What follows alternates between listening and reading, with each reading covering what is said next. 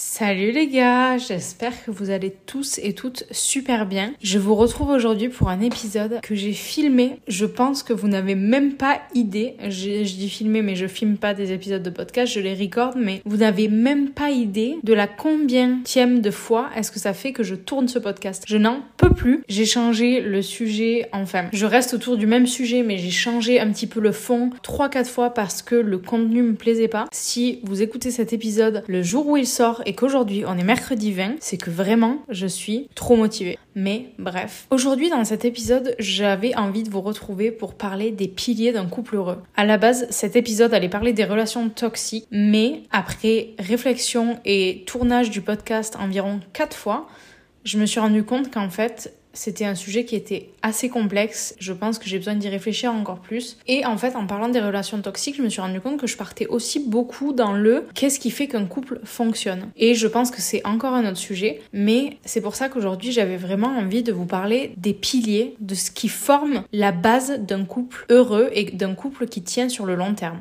Alors, qui suis-je pour parler? Très bonne question. J'ai pas euh, la science infuse. Je suis dans une relation, ma relation actuelle, je suis avec mon copain depuis, je pense, un an et demi. Et avant ça, j'ai eu une relation longue de presque quatre ans qui s'est terminée en très bonne entente. Ces relations longues, elles m'ont vraiment permis, et surtout ma relation actuelle, de repenser complètement ma vision du couple et de sortir des schémas de l'enfance que j'ai connus, en fait, moi, de par mes parents et de ce qui m'avait été transmis dans ma famille et par mon entourage. C'est vrai que j'ai pas vraiment eu un modèle parental du couple qui était vraiment super sain et qui était heureux.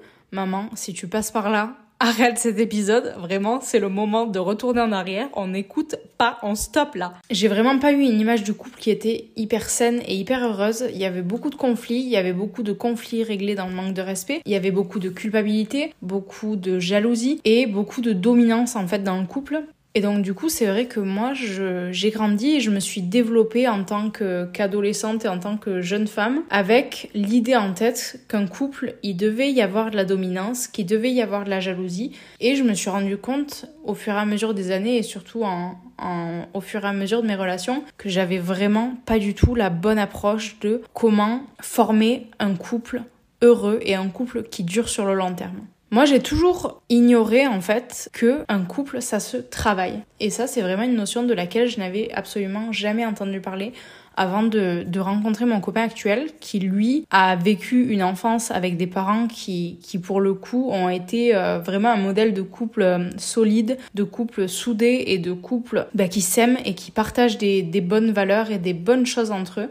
Et en fait, il m'a vraiment euh, appris que un couple, ça se travaille. En grandissant avec ce, ce modèle-là, pour moi, un couple, c'était vraiment, on se met en couple avec quelqu'un qui nous attire, on développe des sentiments, et si jamais c'est la bonne personne, ces sentiments, ils vont rester. Et si les sentiments partent, ben, c'est que c'était pas la bonne personne. Et en fait, je me rends compte que pendant toutes ces années, j'ai été complètement à côté de la plaque. Parce que maintenant, avec les relations passées que j'ai eues, mais surtout avec la relation actuelle que j'ai, je me rends compte que un couple, c'est quelque chose qui se travaille au quotidien. Et maintenant, la vision que j'en ai, c'est plutôt on rencontre quelqu'un, on décide de continuer avec cette personne parce que on voit que cette personne partage des valeurs qui nous sont communes, partage des valeurs qui nous touchent et a une personnalité qui, nous attire et qui nous fait vibrer au quotidien et qui nous apporte quelque chose et qui, et qui nous pousse vers le haut. Et on choisit cette personne en fait. Pour moi, maintenant, il n'y a, plus de, y a plus de fatalité de rupture. Pour moi,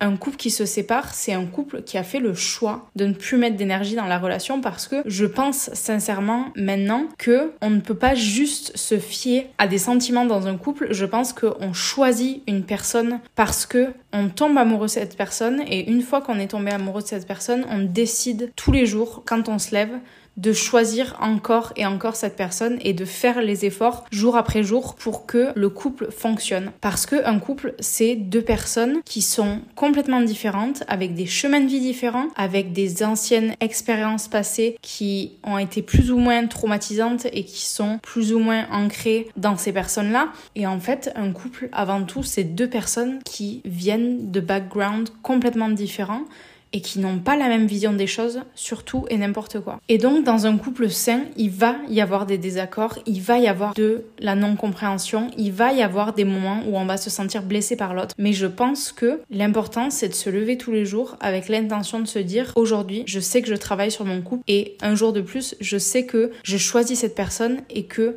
en choisissant cette personne, je m'engage à faire des efforts pour que ça marche et à faire des efforts pour faire en sorte que l'harmonie du couple dure. Et je pense que c'est ce qui fait que certains couples restent pendant des années ensemble, c'est parce que tous les jours, quand ils se lèvent, ils savent qu'ils se choisissent l'un et l'autre. Et je suis honnêtement euh, super contente de plus avoir cette vision un peu euh, dramatique entre guillemets du peut-être que du jour au lendemain le couple va s'arrêter parce qu'il y aura plus de flammes parce que pour moi c'est plus du tout comme ça maintenant. Pour moi s'il y a plus de flammes, c'est qu'on a on n'a pas travaillé sur l'amour en fait, on n'a pas pris soin de notre amour. Et je pense que c'est beaucoup mieux de voir les choses de cette façon. En tout cas, moi je, je me sens mieux dans cette façon de penser là parce que ça fait que l'amour n'est plus une fatalité ou du moins que les ruptures ne sont plus une fatalité et que c'est plus quelque chose qui risque de vous tomber dessus du jour au lendemain, mais c'est une responsabilité qu'on prend en fait de faire durer notre couple sur le long terme dans la joie, la bonne humeur, dans l'amour et dans tout ce que ça comporte. Et c'est pour ça que je pense qu'à la base, c'est super important de choisir quelqu'un qui a des valeurs qu'on partage. Moi, mes valeurs, ça va être le respect d'autrui,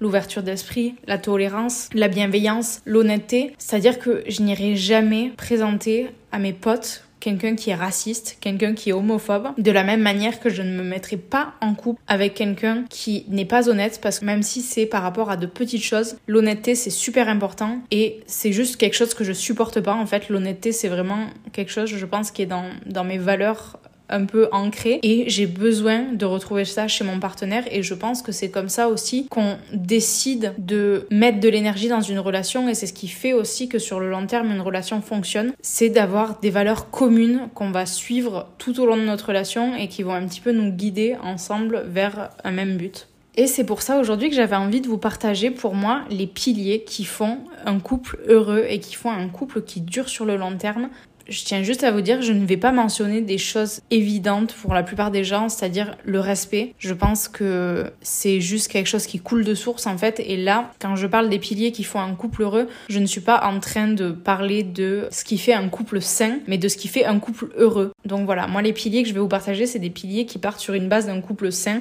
c'est-à-dire qui dans un couple dans lequel il y a du respect, il n'y a pas de manipulation, pas de violence psychologique, pas de violence physique, rien de tout ça. Donc je ne vais pas mentionner ces choses qui me paraissent plutôt évidentes quand on parle d'une relation saine.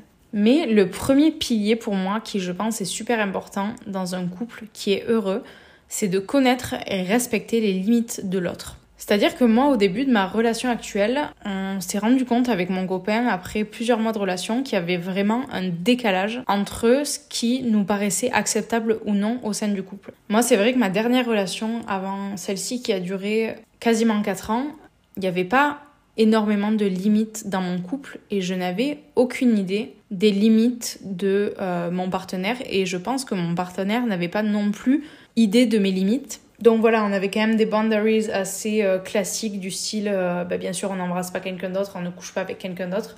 C'était des trucs propres à notre couple, mais c'est vrai que au-delà de ça, il n'y avait pas d'autres limites particulières en fait. Il n'y avait pas d'autres limites particulières et je pense que ça nous amenait à pas mal de conflits en fait parce que quand on ne connaît pas ses limites à soi-même déjà dans un premier temps et quand on ne connaît pas les limites de l'autre, c'est compliqué de maintenir une relation qui est épanouie parce que je pense qu'il peut y avoir un espèce de mal-être qui grandit autour de ça parce que on n'a pas idée de nos limites mais quand la personne les franchit il y a quelque chose au fond de nous qui réagit mais sans pour autant on n'arrive pas à poser des mots dessus et je trouve ça assez compliqué. C'est pour ça que je pense que c'est super important d'avoir des limites très claires en fait et de savoir ce qui est acceptable ou ce qui n'est pas acceptable dans votre couple je pense qu'un couple dans lequel il y a des limites très définies et des limites qui ne sont pas franchies, des limites qui sont respectées par les deux personnes, ça crée vraiment une intimité et une confiance hyper solide au sein d'un couple qui fait que on sait que l'autre nous respecte, on sait que l'autre ne va pas franchir la barrière du non-respect avec nous ou du non-respect de nos limites et je trouve que ça renforce vraiment en fait le sentiment d'unité et d'amour dans un couple parce que on sait qu'on est dans un endroit qui nous fait du bien, on sait que notre relation c'est un endroit qui est safe et c'est un endroit où on peut se, se sentir bien et ne pas avoir de doute en fait. Le deuxième pilier, et non pas des moindres, je pense que c'est vraiment la communication. Et avec la communication, j'aimerais aussi rajouter l'empathie. Je pense que la communication, elle sert à beaucoup de choses, mais aussi, surtout dans les temps de conflit. Et je pense qu'elle sert à plusieurs moments des conflits, notamment dans le fait d'anticiper des conflits, c'est-à-dire qu'il y a des jours comme ça. Enfin, moi, je sais que j'ai des jours comme ça, je sais pas si c'est le cas pour vous, j'imagine. Je rentre chez moi, je suis saoulée. Franchement, j'ai passé une journée de merde au travail. En plus de ça, la veille, j'ai super mal dormi. Et donc, quand je rentre chez moi, je suis déjà dans un état, en fait, où je suis prête à exploser. Donc, c'est-à-dire que je suis déjà un vase plein, en fait, et il me reste que la petite goutte d'eau qui va faire déborder le vase. Et ça, c'est quelque chose que je n'avais pas du tout l'habitude de verbaliser, en fait, avant d'être dans ma relation actuelle. Où maintenant, je sais que si je rentre à la maison et que je sens déjà que je suis à la limite de la de, de l'explosion, je vais direct poser les bases avec mon copain, je vais lui dire écoute, là franchement, ma patience, elle a atteint ses limites. Et là je vais avoir besoin que ce soir ben tu fasses l'effort de peut-être prendre la patience que je n'arrive pas à avoir à ce moment-là. Et ça marche dans l'autre sens en fait. Lui quand il arrive et qu'il voit que il a plus de patience non plus, ben il va me le communiquer. Et comme ça on part sur la base où on sait que l'autre n'a pas aujourd'hui les outils qu'il faut pour calmer la situation et pour essayer d'entendre des choses qui habituellement ne poseraient pas du tout souci à entendre. Et on sait que c'est peut-être pas le moment ben, de faire des reproches, c'est peut-être pas le moment de parler de sujets sensibles, mais au moins comme ça, tout le monde est au courant et déjà je pense que ça évite aussi pas mal de conflits. Et ce sera pas toujours évident de les éviter ou du moins de les anticiper. Et je pense que c'est aussi super important dans un couple de se rappeler quand il y a un conflit que on n'est pas l'un contre l'autre, mais on est à deux contre un problème. Je pense qu'on a tendance, surtout dans notre société actuelle où on a beaucoup été de personnes à grandir avec un schéma modèle du couple qui n'était peut-être pas le meilleur schéma, on a tendance à penser que un couple, c'est censé être, quand il y a un conflit, la guerre à celui qui va répondre le mieux à l'autre, à celui qui va trouver les meilleurs arguments. Et je pense qu'on a tendance à oublier que quand il y a un conflit, c'est que il y a un besoin qui n'a pas été rempli. Et quand il y a un besoin qui n'a pas été rempli, pour gérer au mieux ce conflit-là, le but ce serait vraiment en fait juste d'essayer de comprendre à quel moment ce besoin n'a pas été rempli et pourquoi ce besoin n'a pas été rempli et juste d'écouter la personne avec qui on est, essayer de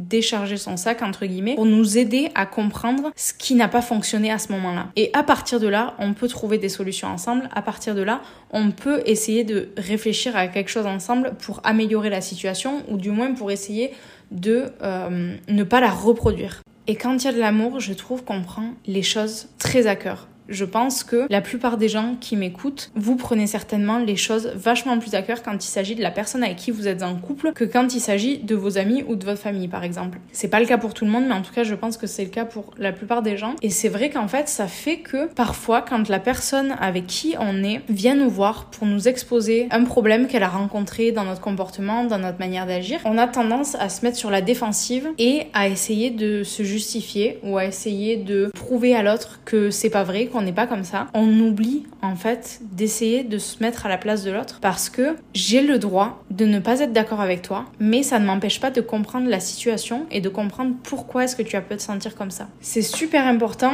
mais aussi hyper dur en fait de pas prendre les choses personnellement et d'essayer de laisser de côté cette partie un petit peu égocentrique de nous qui essaye de maintenir une image qui nous est propre et en fait de juste écouter la personne en mettant une barrière entre ce que la personne est en train de dire et ce que ça dit de moi. Et je parle en connaissance de cause, je me suis retrouvée dans cette situation plusieurs fois, c'est-à-dire que moi je suis quelqu'un, je n'apprécie pas de vivre dans un appart qui est dégueulasse. Mais pendant quelques semaines, je pense que j'ai été assez stressée, j'ai été assez prise par le boulot et j'ai laissé pas mal de trucs. C'est-à-dire que le, matin quand je déjeunais, je laissais mon bol sur le plan de travail, euh, je laissais mes affaires dans la salle de même. Et au moment en fait où mon copain est venu m'en parler et est venu me dire écoute, je sais qu'en ce moment ça va pas trop et je sais que c'est compliqué pour toi, mais j'avoue que j'apprécierais énormément en fait que tu ramasses tes affaires avant que j'ai besoin de le faire parce que du coup ça fait que je me retrouve avec plein de trucs à ramasser et ça me rajoute du travail alors qu'en fait si tu le faisais directement ça pourrait être fait sans que j'ai besoin de prendre du temps pour ça.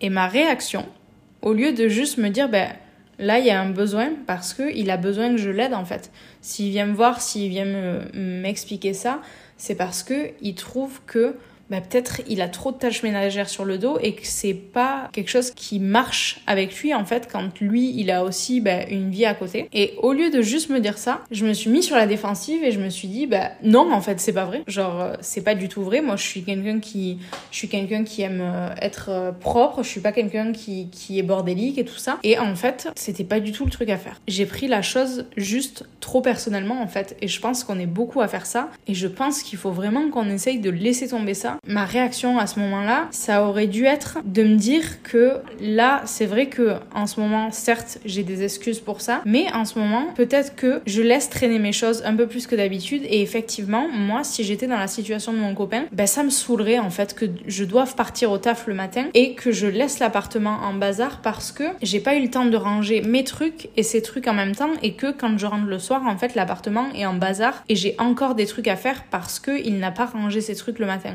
j'aurais dû essayer de me mettre à sa place en fait au lieu de juste prendre ça comme une attaque personnelle et de me dire bah il me trouve bordélique alors que on sait que je ne suis pas bordélique et que ce n'est pas le cas. C'est juste que ce moment-là je suis peut-être un petit peu plus distraite et que je laisse mes affaires un petit peu partout quoi un autre pilier qui est pour moi super important, c'est le fait de prendre soin de l'autre. Comme on parlait de la communication tout à l'heure, je trouve que la communication est super importante, mais je trouve que choisir le moment et la manière à laquelle on communique, c'est tout aussi important. Je pense que c'est une bonne chose d'apprendre à dire ce qu'on a à dire et à communiquer ce qu'on a à communiquer au bon moment et de la bonne manière. Je pense que tous les moments ne sont pas un moment propice à la discussion, c'est-à-dire qu'il peut y avoir quelque chose qui vous chez la personne avec qui vous êtes. Et peut-être que ça fait plusieurs fois que vous lui en parlez et qu'elle a quand même du mal à changer cette habitude qu'elle a. Mais par exemple, si cette personne-là va reproduire cette habitude qu'on n'apprécie pas, au moment de partir au travail,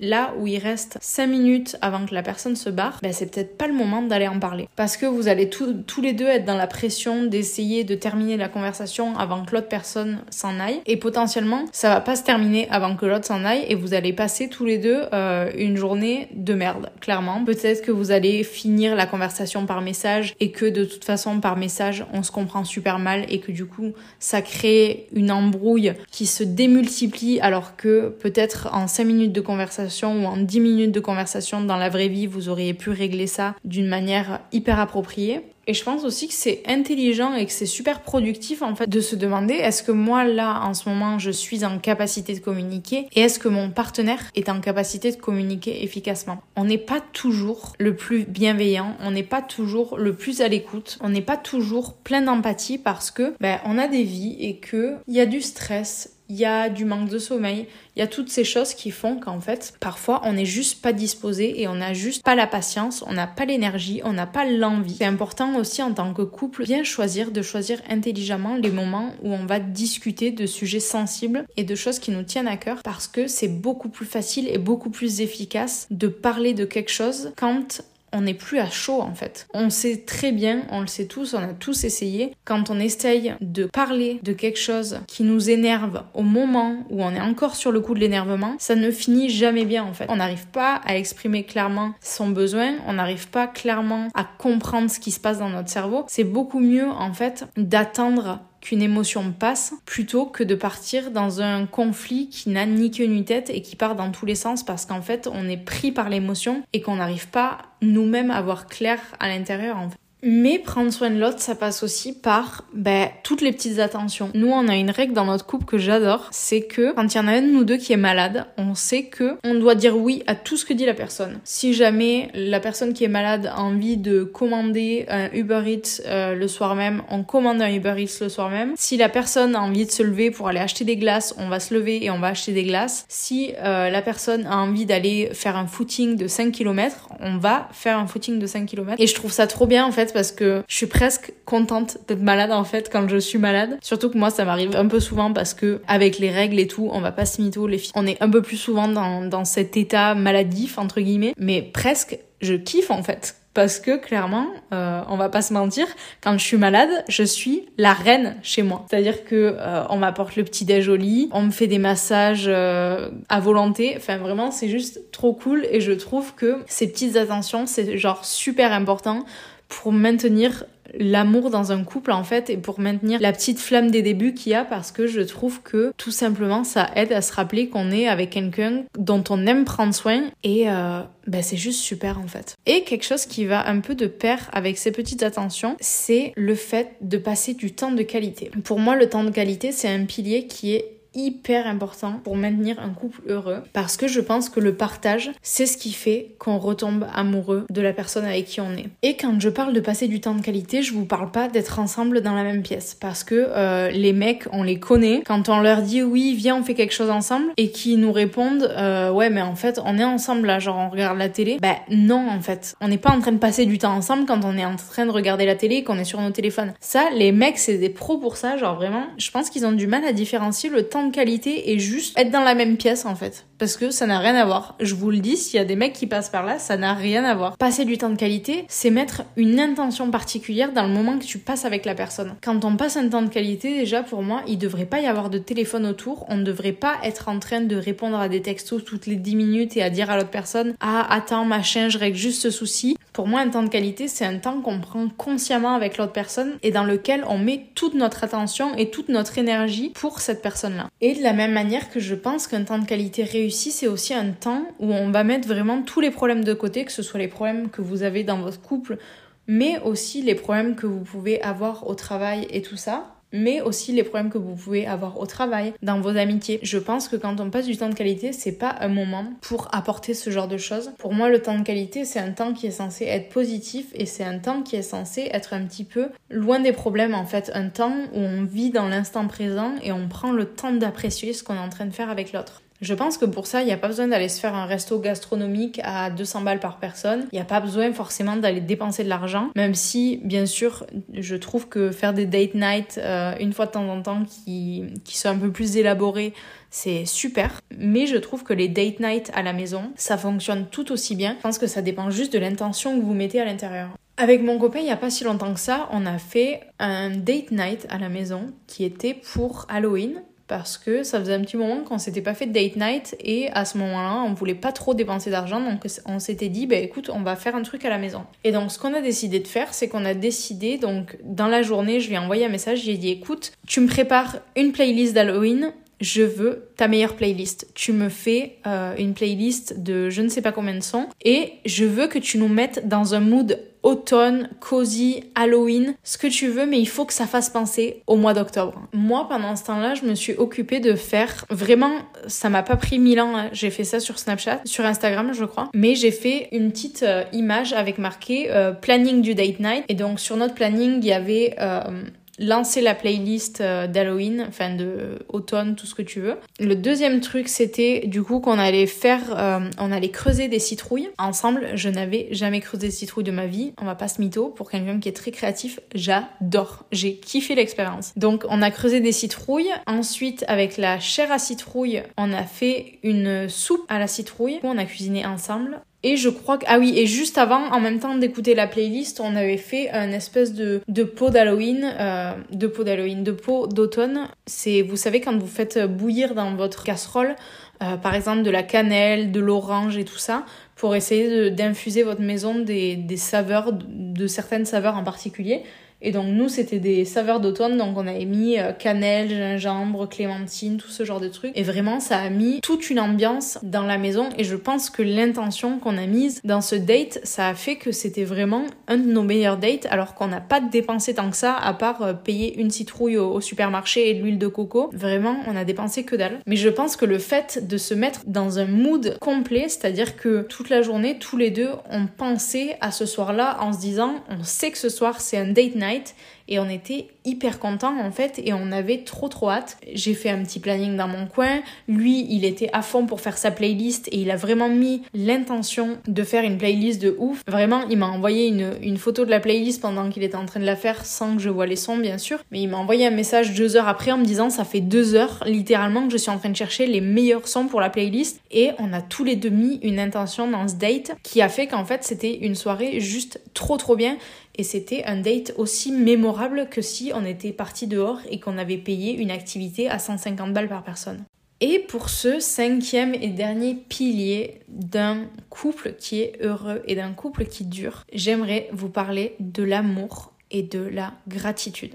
Parce que je pense, ça, ça va vous paraître très bête ce que je vais dire, mais je pense qu'un couple qui dure, c'est un couple qui est plein d'amour. Mais quand je vous dis de l'amour, je vous parle pas juste de l'amour, je vous parle de l'amour avec un grand A et surtout de la gratitude d'être ensemble. Je pense qu'avec le quotidien et avec le temps, on a peut-être tendance à oublier qu'on a choisi la personne avec qui on est pour ses valeurs, pour ses qualités et pour sa personne en fait. Et pour moi, la gratitude, c'est ce qui aide vraiment aussi à éloigner un petit peu les conflits du quotidien parce que, comme je disais tout à l'heure, quand la personne avec qui on est fait quelque chose qui ne nous plaît pas forcément, on a tendance à un petit peu réagir au quart de tour et à oublier qu'avant tout, cette personne, on l'a choisie et on l'aime. C'est important en fait de se rappeler que la personne avec qui on est, on la désire et on, a envie de passer du temps avec elle et on a envie que ça fonctionne. Et je pense que dans ces moments-là où la personne avec qui on est, ben, elle fait des choses qui nous plaisent pas forcément, c'est important de se dire que cette personne, elle est humaine et qu'on est là pour la soutenir, on est là pour être une équipe et qu'on est là pour avancer ensemble et que au fond, c'est pas grave si il a mis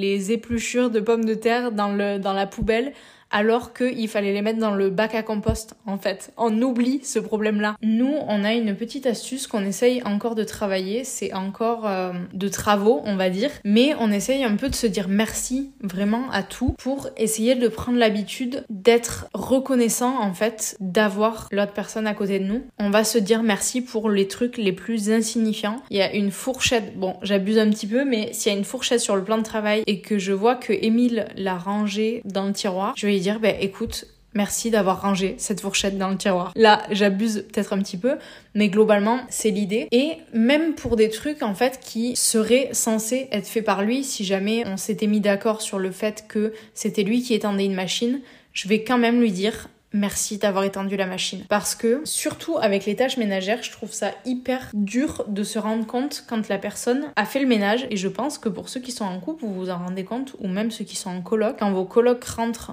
ou que votre copain copine rentre et qui vous dit ah ouais mais il y a ça qui a pas été rangé alors que vous vous avez passé l'après-midi à nettoyer et que vous avez fait 10 000 trucs dans l'appart, ben juste ça saoule en fait. Mais de la même manière que vous, des fois, peut-être que quand vous rentrez à la maison, vous vous dites putain mais le type a passé la journée à la maison, il a rien foutu, alors que si ça se trouve, il a fait un paquet de trucs, c'est juste qu'on s'en rend pas compte en fait, parce que les choses quand elles sont faites, on s'en rend pas compte, on s'en rend compte uniquement quand elles ont pas été faites. Je pense que ça oblige aussi le cerveau à se rendre compte des efforts que fait l'autre. Et je parle pas forcément que des tâches ménagères, c'est l'exemple que j'ai pris parce que c'est l'exemple qui, qui me vient premièrement en tête, mais j'essaye vraiment de remarquer de plus en plus les efforts que mon partenaire fait parce que je pense que ben on remarque pas toujours les efforts que les gens autour de nous font, mais c'est important d'essayer de prendre le temps de les remarquer justement parce que je pense que c'est comme ça qu'on construit de la reconnaissance envers l'autre personne et juste de la gratitude au quotidien d'avoir la personne qu'on a dans notre vie. Donc voilà, je vais m'arrêter de parler ici. J'espère que cet épisode de podcast vous aura plu. En tout cas, ça m'a fait très plaisir de le faire. J'adore, mais alors vraiment, j'adore parler d'amour. C'est un sujet sur lequel j'ai beaucoup évolué pendant la dernière année qui s'est écoulée et sur lequel j'adore discuter et débattre. N'hésitez pas à m'envoyer un petit peu ce que vous avez pensé du podcast ou même si vous avez des, réactions vis-à-vis de ce podcast. N'hésitez pas à me les partager sur le Instagram du podcast lavierenrose.podcast. Donc voilà, en tout cas, je vous fais de très gros bisous. Portez-vous bien et je vous dis à très bientôt. Ciao ciao